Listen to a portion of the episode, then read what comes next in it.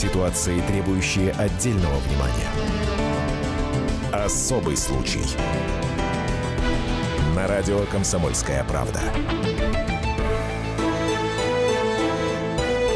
Мы приветствуем всех, кто слушает радиостанцию «Комсомольская правда» в Москве и других городах вещания. В течение без малого часа с вами будем мы, специальный корреспондент «Комсомольской правды» Александр Бойко. Добрый день. И э, я, Елена Афонина. Ну вот э, та новость, которая, может быть, э, действительно сейчас э, по значимости как-то уступила всему тому, что произошло в эти выходные, но, тем не менее, стоило обратить внимание на информацию, которая появилась буквально несколько дней назад, ну а на страницах газеты «Комсомольская правда» в эту субботу. Речь э, идет о том, что в России впервые освободили приговоренного к пожизненному сроку. Но э, меня удивило следующее. Произошло это не вчера и не позавчера. Произошло это, если не ошибаюсь, Саш, поправь меня, если это не так, в 2016 году. Да, абсолютно верно. Это дело было в прошлом году. И... Позапрошлом уже, сейчас 18 да, да, да, да, да. И осужденный, ну, видимо, социально не смог адаптироваться каким-то образом информация о том, что он находится на свободе, а, стала доступна э, нашим правозащитникам. Ну, собственно говоря, оттуда... А, ну, это единственный, кто занимается социальной адаптацией осужденных сейчас на данный момент в нашем обществе, потому что а, государственная система адаптации вот этих э, заключенных, и, к сожалению, как таковой нет. Ну, мы об этом еще поговорим. Итак, э, кто же он? 63-летний Анвар Масалимов. Большую часть жизни он провел за решеткой. 15 лет за первое убийство, 26 лет за второе. В Полярной Сове, это в Ямал-Ненецком э, округе, в колонии для смертников, так называется Полярная Сова. Он оказался там за жестокую расправу над собутыльником. В 91 году он задушил знакомого, потом расчленил тело топором. Ну, в общем, подробности мы сейчас рассказывать не будем. Главное, что этот человек был сначала, насколько я поняла, приговорен к высшей мере наказания, в то время она еще действовала, и потом в результате, э, в том числе реформы судебной системы, ему э, высшая мера наказания была заменена на пожизненное. Да, значит, э, осудили, значит, Масалимова еще по Уголовному кодексу РСФСР, причем признали виновным не просто в убийстве, а с очищающими обстоятельствами. Во-первых, значит, суд э, рассудил, что Мусалимов был пьян, во-вторых, его сочли особо опасным рецидивистом. Э, было такое юридическое тогда понятие. Но вскоре уголовный кодекс поменялся, и такой квалифицирующий признак, как рецидивист, э, значит, ну, исчез. Узнав об этом, Масалимов подал кассацию. Данный квалифицирующий признак был исключен из дела, равно как и второй об алкогольном опьянении. Суд учел, счел, что это было недоказано, и поэтому Салимову поменяли статью 102 на 103, то есть убийство без очищающих обстоятельств. Это вот так вот... Э... Ну, нужно сказать, что человек очень активно, насколько я поняла, занимался э, вот именно этим процессом, попытками э, смягчения э, наказания и, соответственно, возможностью выйти э, условно-досрочно. И, э, в конце концов, ему эта попытка удалась. Кстати, обратите внимание, он единственный, кто э, сейчас э, вышел вот из э, той когорты сидельцев 90-х э, вышел на свободу, имея за плечами э, приговор э, в виде высшей меры наказания. Кстати, в России сегодня 1940 осужденных к пожизненному сроку, ну и примерно четверть из них отсидели за решетку уже 25 лет, значит, по закону имеют право на условно-досрочное освобождение. Причем многие из них подают, насколько я понимаю, прошение об этом, но все эти прошения были отклонены, за исключением одного единственного. Вот этот как раз Анвар Масалимов, который в 2016 году и вышел на свободу.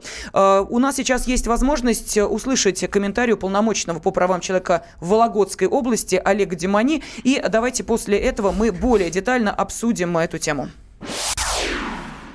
Я думаю, что это десяток другой. Значит, другое дело, что они обращаются ведь не только на условно-досрочное освобождение. Они обращаются еще и к президенту с ходатайством о помиловании. От трех до пяти обращений от, от таких сидельцев поступает в адрес нашей областной комиссии по помилованию. Вот только недавно рассматривали два обращения, но там страшные дела, там связаны с педофилией. Мы рекомендовали президенту не, не миловать их. Изучение вот этих документов, то есть решения суда, там, уголовного дела тех времен, оно позволяет сделать вывод, что этот человек мог быть невиновным. И все уже изменилось, и никогда бы смертную казнь ему в современном уголовном праве не, он бы не, в кавычках, заработал. И поэтому вот мы пытались, принимали решение и поддерживали ходатайство данного человека СК-5. Не помиловал президент. Более того, я скажу, вся система помилования в последние годы в нашей стране была просто свернута. Президент милует слишком мало граждан нашей страны, в основном это медийных персон.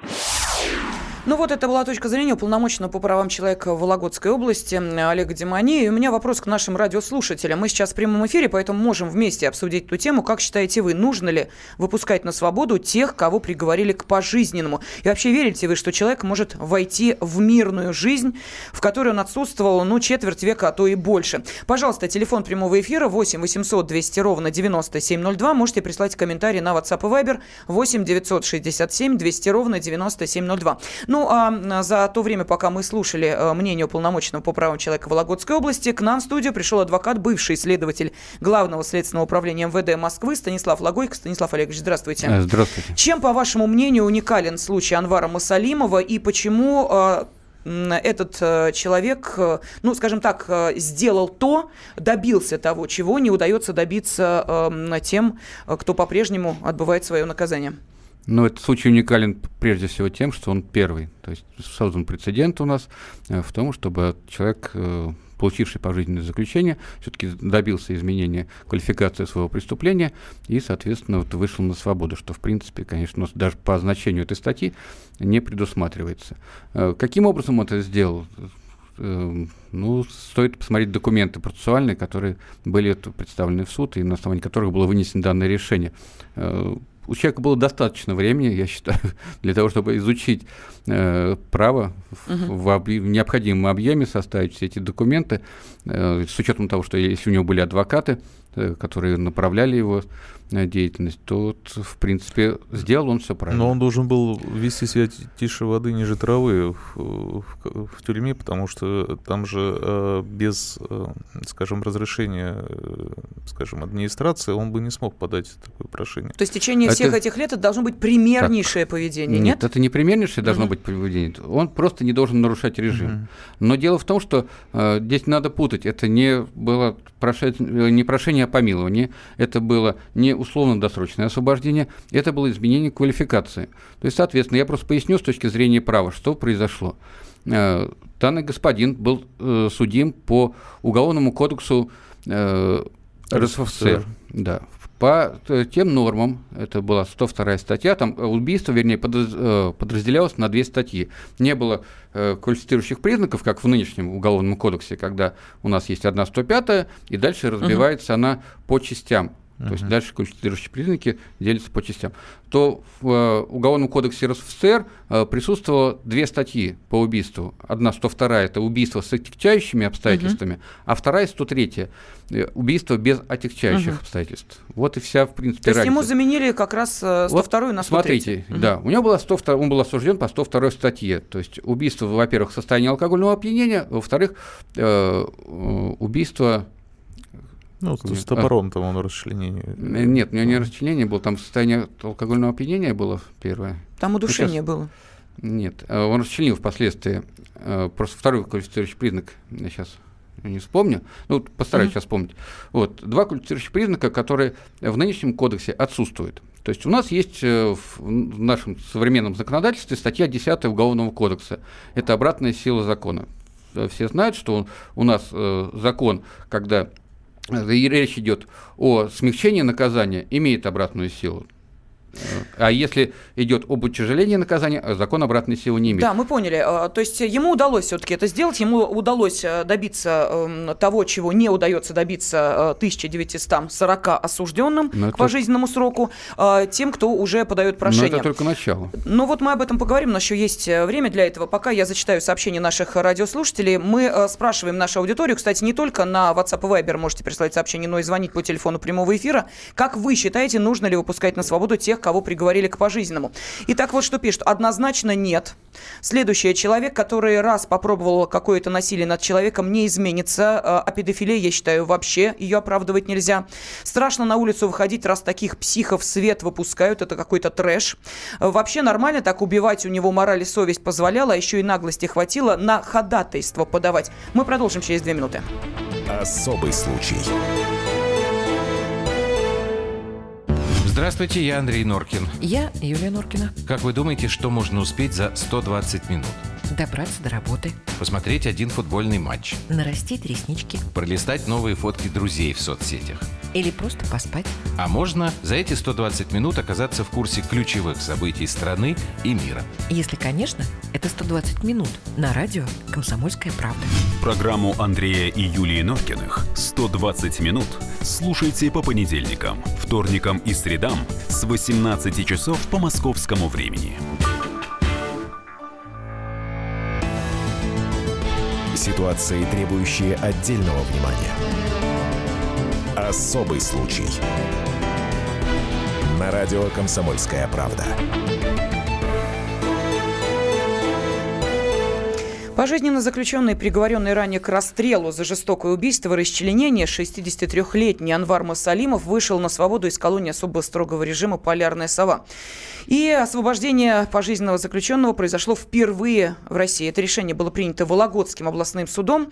Э, Масалимов э, добился переквалификации дела на умышленное убийство без отягчающих обстоятельств и еще к тому же собирается требовать компенсации. Сейчас э, в студии специальный корреспондент «Комсомольской правды» Александр Бойко. С нами адвокат, бывший следователь Главного следственного управления МВД Москвы Станислав Логойко. И мы спрашиваем наших радиослушателей, как вы считаете, надо ли выпускать на свободу тех, кого приговорили к пожизненному? И верите ли вы, что человек сможет войти в мирную, незнакомую ему жизнь? Пожалуйста, 8 800 200 ровно 9702, телефон прямого эфира. И можете прислать сообщение на WhatsApp и Viber 8 967 200 ровно 9702. Но прежде чем мы послушаем мнение аудитории, я хотел бы вот уточнить, Станислав Олегович, вы э, говорили о том, что создан прецедент. Это опасный прецедент? Или торжество справедливости, потому что люди уже отсидели, они имеют право. Такой статьи уже, может, и нет, э, и поэтому они могут переквалифицировать э, то, за что были осуждены, на более, э, ну, может быть, мягкие статьи и выйти. Вот как вы считаете, торжество справедливости или опасный прецедент? Ну, я бы сказал, это торжество закона, а не справедливости. А опасный прецедент не бывает. Есть, есть прецедент, либо его нету. А прецедент действительно в данном случае присутствует, потому что это первое дело. Именно мы сейчас говорим о пересмотре пожизненного срока. Дело в том, что когда изменилось законодательство, действительно многие составы преступлений декриминализировались по нынешнему уголовному кодексу, и тогда люди массово освобождались из тюрем просто. А вот с точки зрения пожизненного заключения, с точки зрения тяжести совершенного деяния, конечно, это все не только относится к имеющемуся законодательству, но еще к конкретным обстоятельствам и материалам угу. дела. То есть суд все это должен учитывать при рассмотрении. Да, но самый главный вопрос, а куда уходят эти люди. То есть откуда мы понимаем, куда они уходят. Кстати, угу. Саш, а где сейчас э, находится вот этот Анвар Масалимов в шестнадцатом году выпущенный? Ну вот никто не знает. Ни, ни его родственники, ни, как я понимаю, в данный момент ни Федеральной службе исполнения наказаний, ни в МВД. Мы написали несколько запросов в разные структуры, э, чтобы выяснить, конечно, где он находится. А дело в том, что согласно значит, статьи Э, значит, нашего законодательства административном надзоре, за ним положено еще наблюдать. То есть несколько лет, то есть да, за это ним, так? За ним должны наблюдать? Да, да. присматривать. Кто? Э, я расскажу. Угу. Вот я до этого нового, ну, перед Новым годом э, ходил в рейд с сотрудниками участковыми, обходил, значит, в левобережном районе Москвы всех осужденных. Вот оказалось, у меня справка есть интересная, у нас в левобережном районе столицы проживает 53 тысячи человек. И э, под надзором, то есть к этим людям должны не менее двух раз в месяц проходить э, значит, проверки, то есть к ним должны приходить, смотреть, как, чем они занимаются, как живут и так далее. И не менее двух раз в месяц э, участковые должны приходить по ночам и смотреть, на месте ли они дома, ли Угу. Вот. Если их нет дома, значит, их могут даже арестовать там, на несколько суток, под арест отправить. То есть изменить, э, суд может изменить меру вот эту административную. Так вот, э, из 53 тысяч человек э, у нас, оказывается, всего лишь под надзором находится 15 человек. То есть у нас мы очень благополучно живем в Москве. То есть это на один район столицы 15 человек. А осужденных в этом районе вообще когда-либо проживает не больше 100. Я не буду цифру говорить пока. Угу. Вот. И, то есть это капля в море, на самом деле. Но и, несмотря на это, у этой капли в море есть огромные проблемы, потому что э, вот эта мера по наблюдению их э, по ночам, она не дает им возможности трудоустроиться. То есть даже эти благополучные люди, вот из этих 15 человек только один за убийство непредумышленное судим. Э, то есть это в основном за что вот эти наблюдаются люди? Их отпустили по УДОТам и угу. так далее. Это осуждено за хранение и распространение наркотиков, это мошенничество, и вот всего один убийца. То есть это, в общем-то, ну, непредумышленно. То есть он мог сбить по машиной человека. Саш, на секундочку, я хочу понять, это те люди, которые имеют официальную регистрацию, то есть известно, где они проживают. Да, а да, теперь да. представим, У них человек... есть семьи, дети. Да, да, да. Человек получает далее. УДО, выходит, вот как в случае с э, Анваром Масалимовым. К своей сестре в Казань он не поехал. Он э, в свое время, будучи в э, заключении, отписал ей все имущество, то есть все, он все отдал ей, потому что понимал, что уже не выйдет. Вот вышел. И в итоге он где-то растворился на просторах Москвы, потому что была информация, что он приходил в храм святителя Дмитрия Ростовского угу. с священнослужителем из этого храма. Он переписывался, ему там даже деньги отсылали. Пришел, ему говорят, ну давай, живи уже здесь, давай там в монашество иди. Он сказал, нет, я буду э, добиваться справедливости и компенсации. И растворился.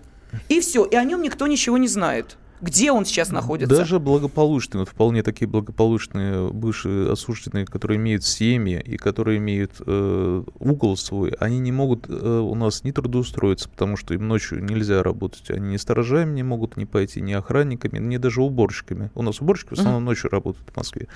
Вот эти люди, они даже отделены от таких вот э, э, социально, скажем, никому не нужных профессий. То есть, э, то есть они не могут нигде себя реализовать. Станислав Олегович, у меня вопрос к вам. Кто должен э, проводить, ну, скажем, кто должен держать этих людей в поле зрения? Ну, хорошо, не людей. Давайте хотя бы одного человека, Анвара Мусалимова. Вот кто должен был следить, где в течение этих э, без малого двух лет он находится? Ну, для начала, конечно, надо, стоит уточнить, что у нас надзор за людьми существует двух видов. Это либо судебные ограничения, которые избираются там при условном осуждении, при условно-досрочном освобождении, например, либо при мере наказания как э, ограничение, не лишение свободы, а ограничение свободы.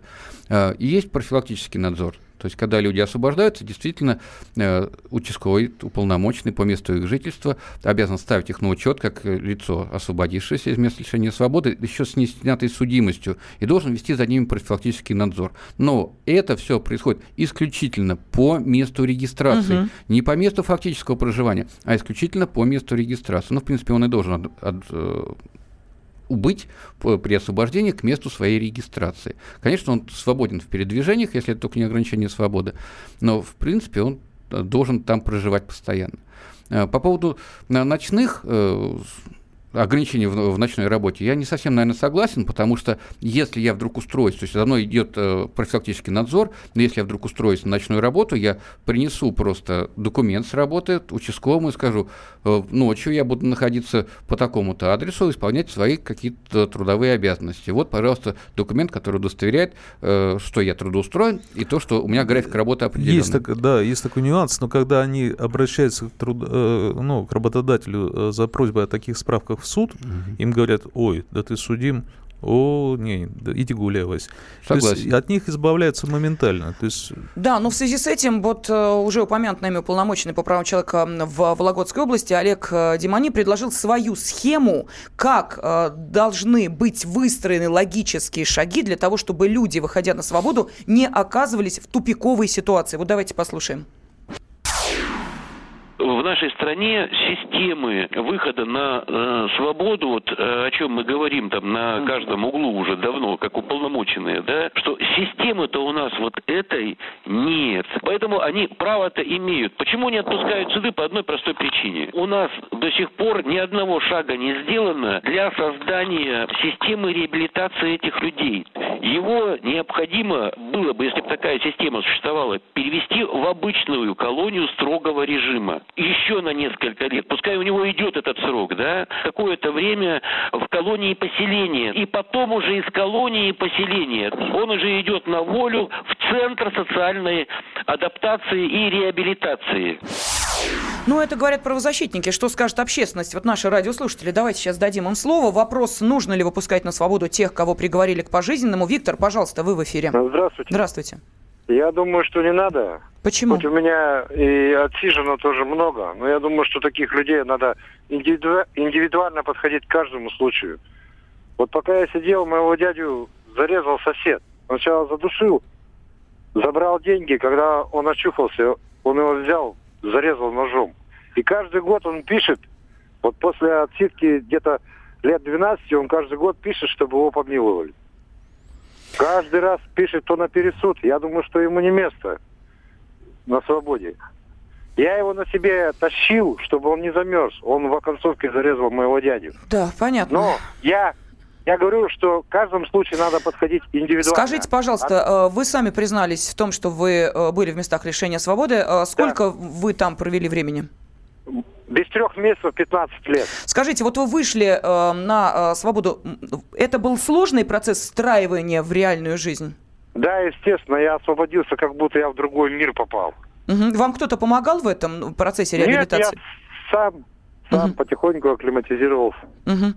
Понятно. Спасибо огромное за ваш звонок. Давайте я прочитаю следующее сообщение. Вот нам пишут, когда начнут выпускать братву из 90-х, а ее начнут выпускать осужденных на ПЗ, то такое веселье в стране начнется. Вот такой комментарий пришел от Дмитрия. Далее, как можно выпускать пожизненно заключенного? У кого-то с головами непорядок, спрашивает Александр.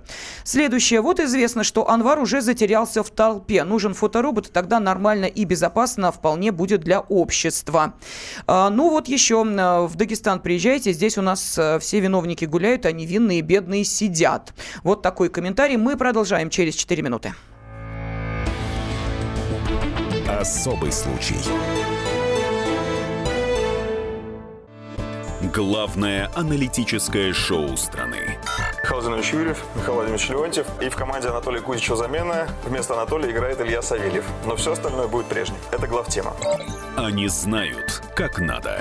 Мы несем свою миссию выработать и донести до народа и руководства мысль о том, как должно быть. Программа «Главтема» на радио «Комсомольская правда». Слушайте в прямом эфире каждый четверг с 20.00 по московскому времени. Ситуации, требующие отдельного внимания. Особый случай. На радио «Комсомольская правда». В России впервые освободили приговоренного к пожизненному сроку. Им оказался м, 63-летний Анвар Мусалимов, тот человек, который был ранее приговорен к расстрелу за жестокое убийство и расчленение. Где сейчас находится Анвар Мусалимов, похоже, не знает никто, потому что в последнее время в силах ведомствах провели несколько совещаний, где обсуждали ситуацию с Мусалимовым. Ну а я напомню, что в России сегодня 1940 осужденных к пожизненному сроку. Э, Четверть из них примерно отсидели за решеткой 25 лет, значит, имеют по закону право на условно-досрочное освобождение. Э, И э, те вот первые арестанты, чей срок достиг четверти века, э, появились еще вот в том самом 2016 году. Но всем, кто ходатайствовал об УДО, за исключением Мусалимова, было отказано. Повторное прошение могут они подать только через три года, так что определенный временной гандикап у нас есть. Но кто эти люди, за что они сидят, вот мы подготовили такую, знаете ли, небольшую справочку. Но, разумеется, не все 1940 человек в ней будут упомянуты, но весьма показательные случаи, э, чем в кавычках прославились они на свободе. Справка на радио «Комсомольская правда». Осужденные к пожизненному лишению свободы в современной России имеют право просить о досрочном освобождении через 25 лет с момента ареста. С каждым годом число таких заключенных растет. Если в 2013 их было около 10 на всю страну, то к 2017 уже более 80 зэков только в одном Вологодском пятаке и более сотни в Черном Дельфине. Это колонии для пожизненно заключенных. Там отбывают наказания людоеды, насильники, педофилы, главари ОПГ и террористы. Ученик Чикатило, так сам себя называл на суде шахтинский маньяк Владимир Муханкин. За два месяца 1995 года он убил с особой жестокостью не менее восьми человек. Смертную казнь ему, как и всем остальным, заменили на пожизненное. А в 2020 году нынешний заключенный «Черного дельфина» может попытаться претендовать на УДО. Людоед Владимир Николаев в середине 2000-х крайне охотно давал из-за решетки интервью, где рассказывал, как готовить пельмени из человечины. Справедливости ради, шансы выйти на свободу у Николаева практически нулевые. С 80-го года он постоянно попадал в места лишения свободы за грабежи, кражи и разбои. Самый большой перерыв на свободе – всего 7 месяцев. Среди тех, кто пытался выбить себе УДО, был серийный маньяк-душитель Дмитрий Гридин по прозвищу Лифтер. В 1989 году из-за него на ушах стоял весь Магнитогорск. С июня по ноябрь Гридин совершил семь нападений на девочек в возрасте от 13 до 17 лет. Трех он убил, одна чудом выжила. Еще три смогли от маньяка сбежать. Просил об УДО и самый известный оборотень в погонах. Майор Петр Стаховцев руководил бандой из пяти человек. Преступники занимались налетами и убийствами. Даже в 71 год Стаховцев не признавал своей вины и говорил, что стал жертвой аппаратной борьбы. Ну и теперь возникает вопрос. Эти люди, люди провели за решеткой более 25 лет. Готовы ли они встретиться с э, нынешней реальностью? Готовы ли современное общество принять их? Сегодня э, с нами в студии журналист э, «Комсомольской правды» Александр Бойко и адвокат, бывший исследователь Главного следственного управления МВД Москвы Станислав Лагойко. Мы обращаемся к нашим радиослушателям с вопросом, нужно ли, как вы считаете, выпускать на свободу тех, кого приговорили к пожизненному. Пожалуйста, телефон прямого эфира 8 800 200 ровно 9702. Можете прислать сообщение на WhatsApp и Viber 8 967 200 ровно 9702. Ну вот что нам пишут. Эм, вот известно, Анвар затерялся в толпе, а скоро его пригласят на ток-шоу, когда обнаружится, пишет Владимир. Следующее. Нет, ну, братва из 90-х все-таки эм, люди уже довольно почтенного возраста. Даже если ума не прибавилось, то прыть это должно поубавиться. А вот здесь э, возникает вопрос. Действительно, те э, десятки лет, когда эти люди были далеки от реальной жизни, это путь к выздоровлению э, или, наоборот, э, к озлоблению? И с чем выходят эти люди в реальность? Вот об этом хотелось бы спросить руководителя Центра кризисной психологии Михаила Хасминского. Михаил Игоревич, здравствуйте. Здравствуйте. Вы входите в общественный совет при ФСИН. Да? да? Все так? Да. Скажите, пожалуйста, да. вот э, те люди, которые, ну, достаточно долго находились в заключении в местах лишения свободы, э, есть ли у нас э, возможность, э, ну, скажем так, э, во-первых, предоставить им, ну, хотя бы маломальски равные права, или они уже изгои, выходя оттуда? И самое главное, готовы ли они психологически к тому, что оказывают в совершенно другой стране? Ну, вы знаете, в данном случае нельзя же говорить вообще за всех. Угу. И в целом. Люди разные бывают, попадают в разные условия и по-разному а, реагируют на эти условия. То есть есть люди, например, которые обретают веру. Я вот не знаю в частном случае, что там было за вера и откуда информация о том, что он там собирался в монахи. Просто некоторые обретают веру. И в принципе, они, конечно, живут э, какими-то нравственными категориями. Я не говорю сейчас о пожизненно осужденных, потому что ну, я таких примеров просто не могу привести, а просто о заключенных на долгом сроке лишения свободы. Вот. А бывает, ничего человек не пересмотрел и живет точно так же, его хоть на сколько хочешь посади. Э, но я хочу сказать, что вообще в учреждениях Федеральной службы исполнения наказания э, вот было сказано, не занимаются, а вот передо мной прям лежит э, бумага аналитический обзор, в частности, социально-психологическая реабилитация осужденных по жизненному лишению свободы в рамках подготовки к освобождению с учетом возможности предоставления УДО.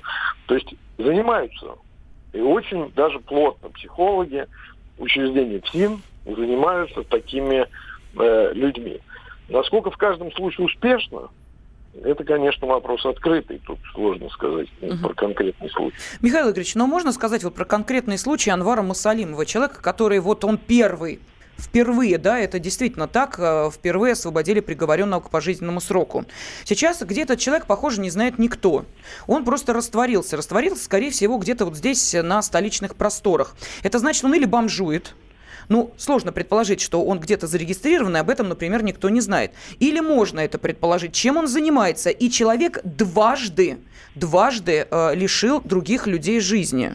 Причем один раз, ну, как мы понимаем, еще и с расчленением трупа. То есть, мягко говоря, ну, наверное, все-таки что-то у него там в голове происходило, а, то, что обычного рядового гражданина не происходит. Это состояние психики. Он с чем вышел на свободу? Может быть, он вышел с озлобленностью.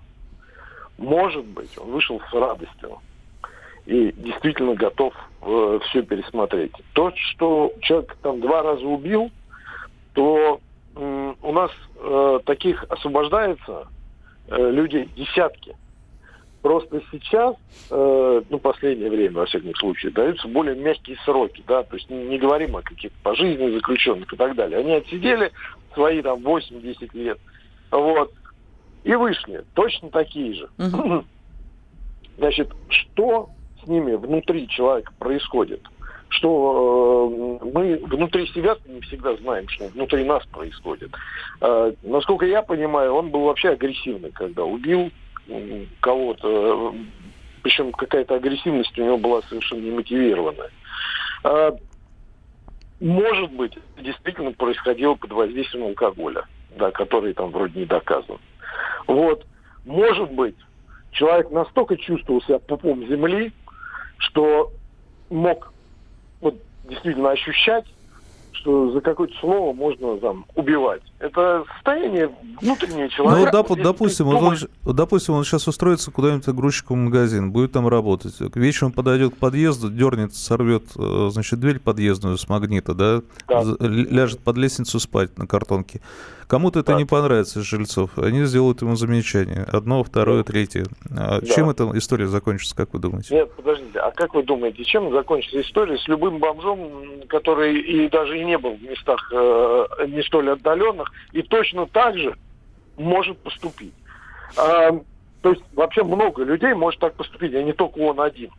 Он как раз может быть, так и не поступит. А может быть, тоже так поступит. Но нельзя просто на одном человеке вот это все выстраивать. Mm-hmm. Нужны системные, комплексные системы безопасности вообще. Работы с такими людьми. Михаил Игоревич, человеку а... за 60, скажем так, да, в это время э, уже пенсию получают, э, внуков воспитывают э, и э, на печке сидят. Вот в данной ситуации человек, который оказывается на свободе в 63 года. Какие у него перспективы? Ну, перспектив на самом деле в смысле работы, мне кажется, никаких. Да. В смысле жилья, жилья, я полагаю, я, конечно, не знаю подробности, но думаю, что тоже, наверное, его уже выписали угу. откуда. Он откуда сам можно. отказался, да, и от наследства, я... и от недвижимости. Угу. Вот, я думаю, что это, наверное, скорее всего, так сказать, э, опять э, вот история с бомжом, ну, наверное. Понятно. Предполагаю. Спасибо. Спасибо. Руководитель Центра кризисной психологии Михаил Хасминский был на связи с нашей студией, но остается у нас буквально вот три минуты. И что, уважаемые, вот у меня а, вопрос. Я сейчас понимаю, наши радиослушатели находятся, ну, наверное, в некоем ступоре, потому что действительно, а, если а, сейчас начнется вот такая волна удовлетворения прошения об условно-досрочном освобождении при нынешней системе, где, как мы понимаем, никто не отслеживает передвижение этих людей, вот чем это может обернуться для нашего общества? Как вы считаете?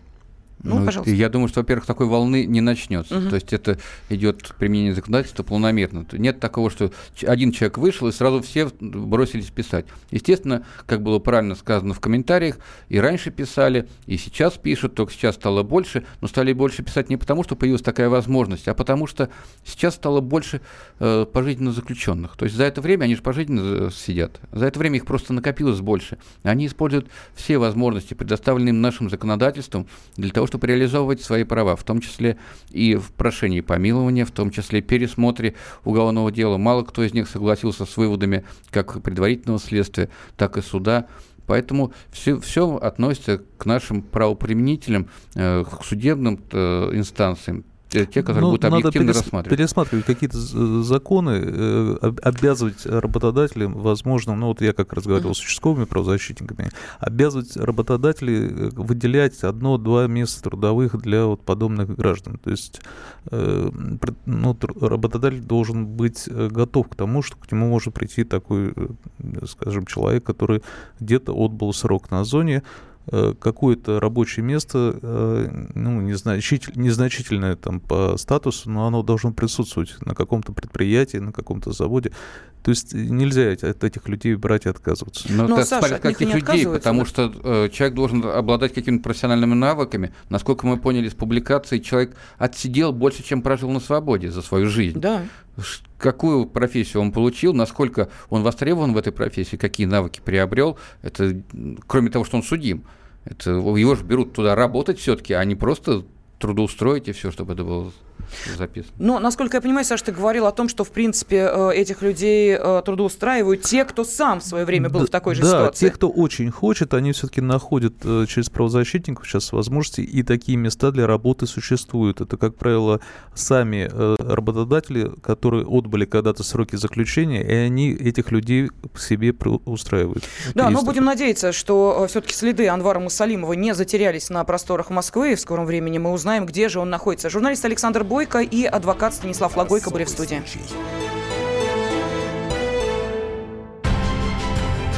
Будьте всегда в курсе событий. Установите на свой смартфон приложение «Радио Комсомольская правда». Слушайте в любой точке мира. Актуальные новости, эксклюзивные интервью, профессиональные комментарии. Доступны версии для iOS и Android. «Радио Комсомольская правда». В вашем мобильном.